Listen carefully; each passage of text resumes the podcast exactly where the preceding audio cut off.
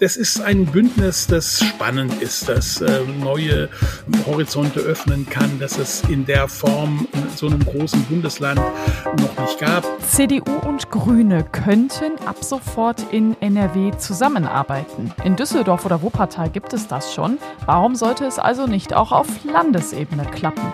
Wir klären für euch im Aufwacher, wo sich CDU und Grüne einig sind und worüber sie sich streiten. Bonn Aufwacher. News aus Bonn und der Region, NRW und dem Rest der Welt. Ich bin Laura Mertens. Hallo, schön, dass ihr da seid. Wenn euch dieser Podcast gefällt, dann gebt uns doch gern ein Abo bei Spotify. Dazu einfach bei Spotify auf die Übersichtsseite des Aufwacher Podcasts gehen und dann könnt ihr da auf Folgen klicken. Danke. Und wir sprechen heute außerdem über die Maskenpflicht. Eigentlich ist sie ja fast vergessen, außer in Bus und Bahn brauchen wir ja gar keine Maske mehr. Das könnte sich im Herbst aber wieder ändern.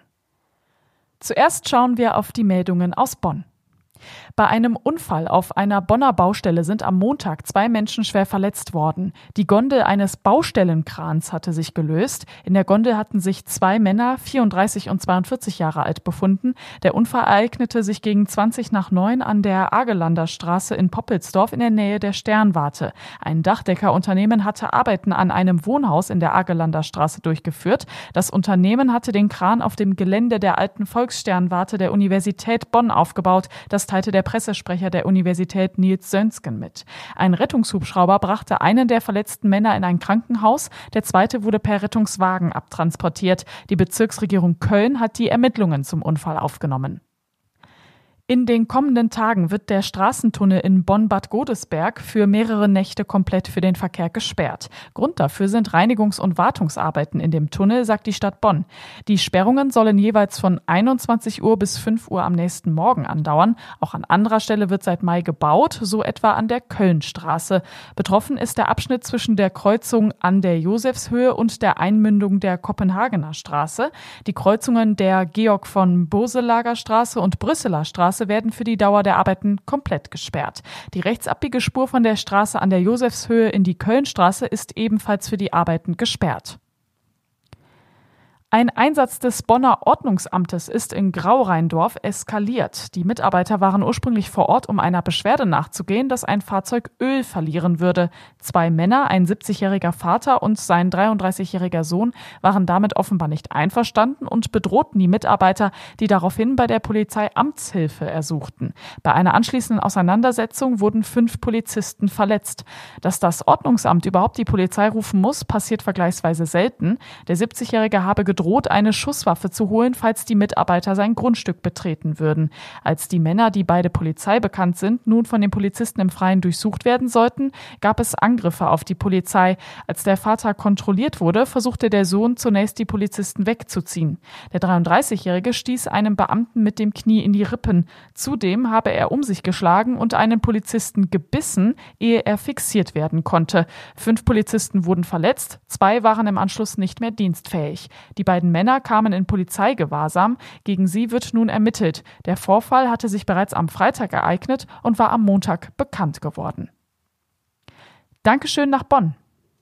Wer regiert jetzt in NRW? Das ist ja wirklich die große wichtige Frage nach der Landtagswahl. Aber eigentlich war ja schon am frühen Sonntagabend klar, okay, die CDU ist eigentlich große Gewinnerin dieser Wahl, die Grünen wachsen zumindest und die SPD stürzt leider ab. Deshalb ist vor allem die schwarz-grüne Koalition im Gespräch. Aber kann das überhaupt klappen? Mein Kollege Martin Kessler hat die Landtagswahlergebnisse für die Rheinische Post analysiert. Hi Martin. Hallo Laura. CDU und Grüne sollen jetzt also zusammenarbeiten. Kann das überhaupt klappen?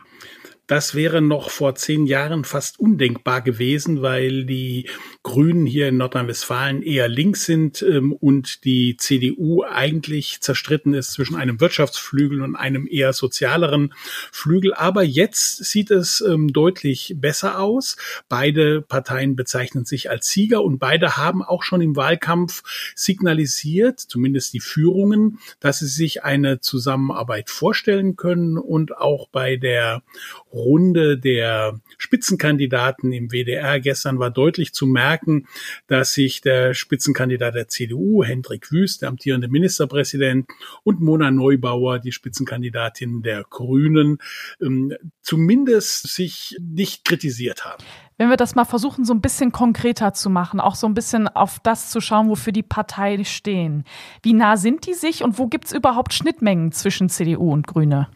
Ich glaube, eine Schnittmenge ähm, gibt es vor allem bei dem Zusammenwirken zwischen Wirtschaft und Ökologie oder Klimaschutz.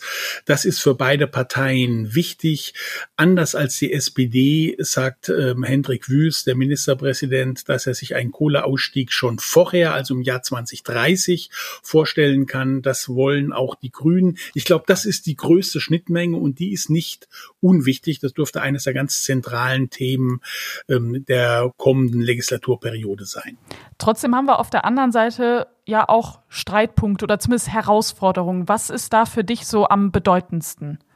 Ja, da gibt's eine ganze Menge und das macht das Ganze natürlich auch entsprechend schwierig. In der Bildungspolitik möchten die Grünen, dass die, der Unterricht in den Klassen länger zusammen ist, also nicht nur vier Jahre wie jetzt in der Grundschule, ähm, sondern länger dann in der inneren Sicherheit. Ähm, da sind die Grünen gegen zum Beispiel Videoüberwachung, gegen Taser-Ausstattung. Ähm, da die CDU will dagegen vor allem Polizisten einstellen und will die dann auch entsprechend ausrüsten.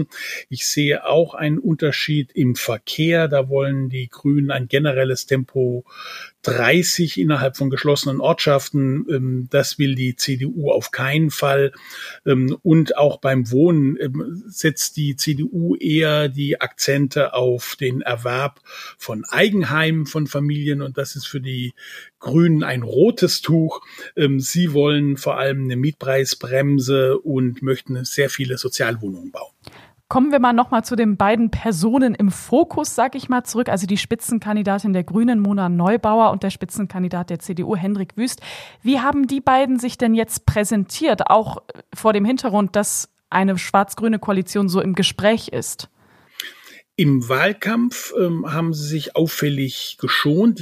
Ansonsten beim Wahlabend oder seit dem Wahlabend ähm, merkt man, dass die beiden versuchen, miteinander auszukommen.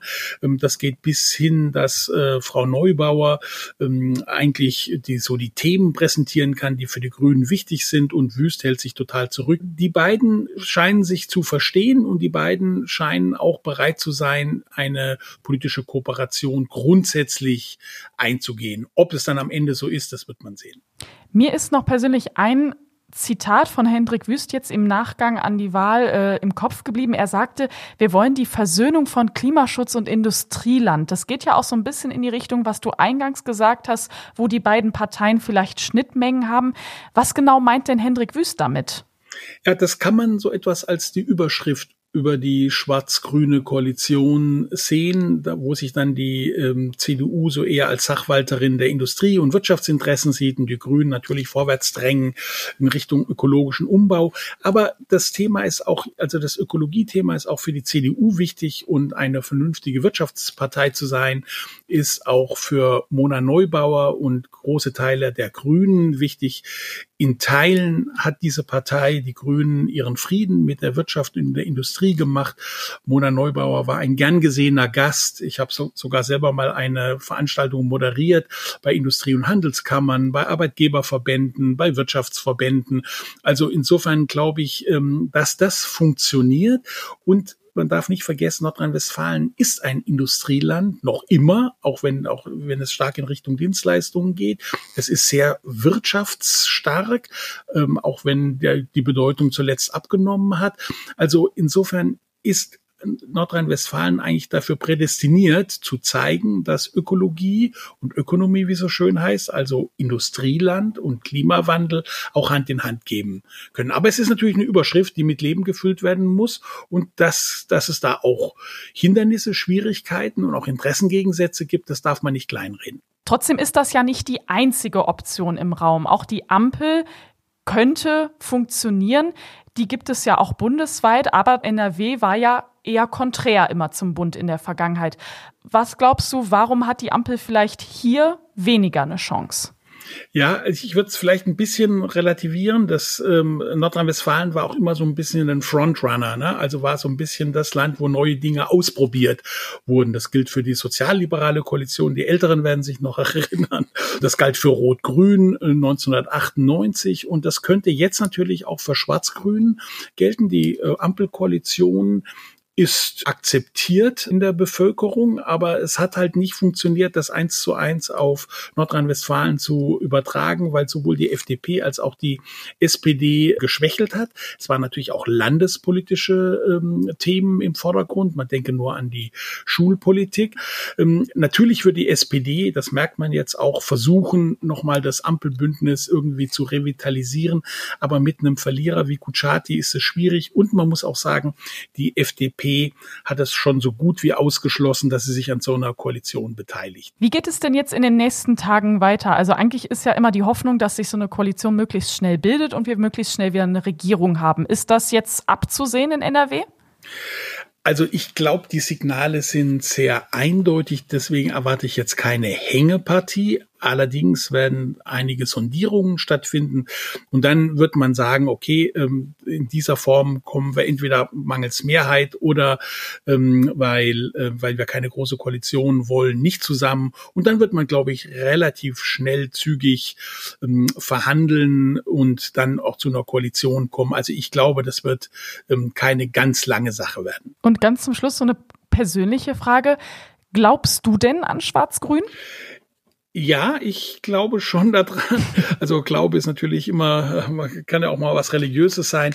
Das ist ein Bündnis, das spannend ist, das äh, neue äh, Horizonte öffnen kann, dass es in der Form in so einem großen Bundesland ähm, noch nicht gab. Die Erfahrungen in Hessen, Baden-Württemberg, die sind da und da scheint es ja ähm, zu klappen.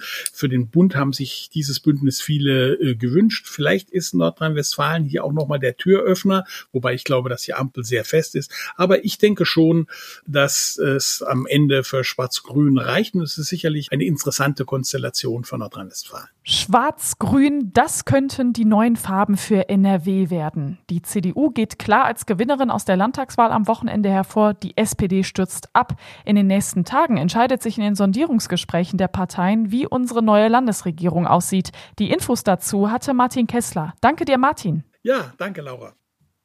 Und wir kommen zu einem Thema, das in letzter Zeit oft in den Hintergrund gerückt ist. Corona. Gefühlt ist es ja eigentlich vorbei. Keine harten Regeln mehr, vor allem in den Supermärkten und Geschäften, keine Maske mehr.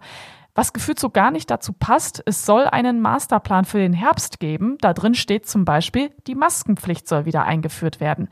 Antje Höning, Leiterin der Wirtschaftsredaktion bei der Rheinischen Post, hat sich für uns damit beschäftigt. Hallo Antje. Hallo Laura.